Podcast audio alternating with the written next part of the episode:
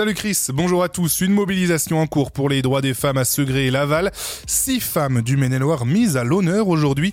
Et puis le combat des femmes pour encore briser certaines réactions dans le sport. Nouvelle mobilisation aujourd'hui à Segré à l'occasion de la journée internationale des droits des femmes. Le rendez-vous est donné depuis midi et jusqu'à 14h à l'entrée de la zone des trichés. Devant Polstra, il est prévu un barnum pour accueillir toutes les femmes qui revendiquent cette journée internationale à l'initiative de la CGT. À Laval, un cortège est en marche depuis 11h.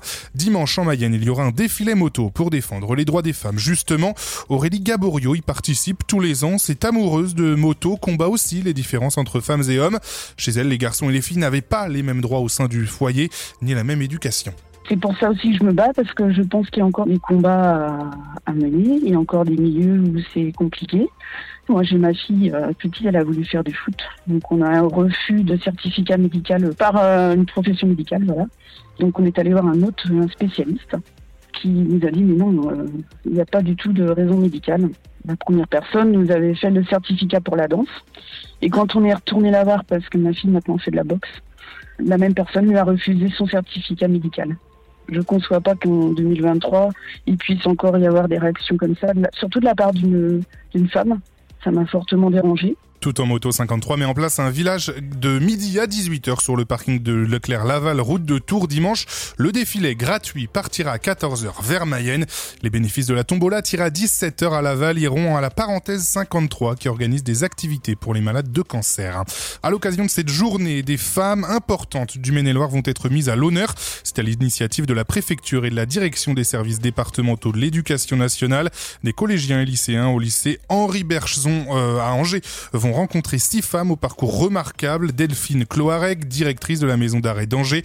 Laurence Dalfinet, commandante de la gendarmerie d'Angers. Oksana Krupka, chercheuse ukrainienne à l'université d'Angers. Laurane Lassalle, chef divisionnaire des douanes. Céline Stona, directrice adjointe de la DDSP. Et Bernadette Soubailly, médecin anesthésiste de la maternité d'Angers. La France insoumise de la Mayenne contre la fermeture alternative des urgences des trois hôpitaux de la Mayenne. À partir du 5 juin et à la demande de l'ARS, la Fédération interhospitalière de la médecine d'urgence de la Mayenne devra alterner les fermetures programmées de leurs services toute l'année. Actuellement, le centre hospitalier de Laval ferme très régulièrement ses urgences de nuit, mais ce n'est pas le cas des hôpitaux de Château-Gontier et Mayenne.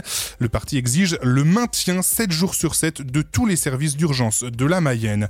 Et puis on vous le disait ce matin, en Mayenne, un pompier sur quatre est une femme. On compte 394 femmes sapeurs-pompiers professionnelles, volontaires ou administratives, techniques et spécialisées dans le département. Alors en cette journée internationale des droits des femmes, une soirée de la féminisation du métier de pompier est organisée ce soir au théâtre de Laval. Mais à contrario de ce qu'on disait ce matin, elle n'est pas ouverte au public et bien privée. Du côté du ciel, il va falloir composer avec les nuages cet après-midi. Il fera jusqu'à 12 degrés. Attention également au vent. Demain, ce sera pareil de la pluie jusqu'à la fin de semaine, de la grisaille et des températures jusqu'à 14 degrés toute la matinée.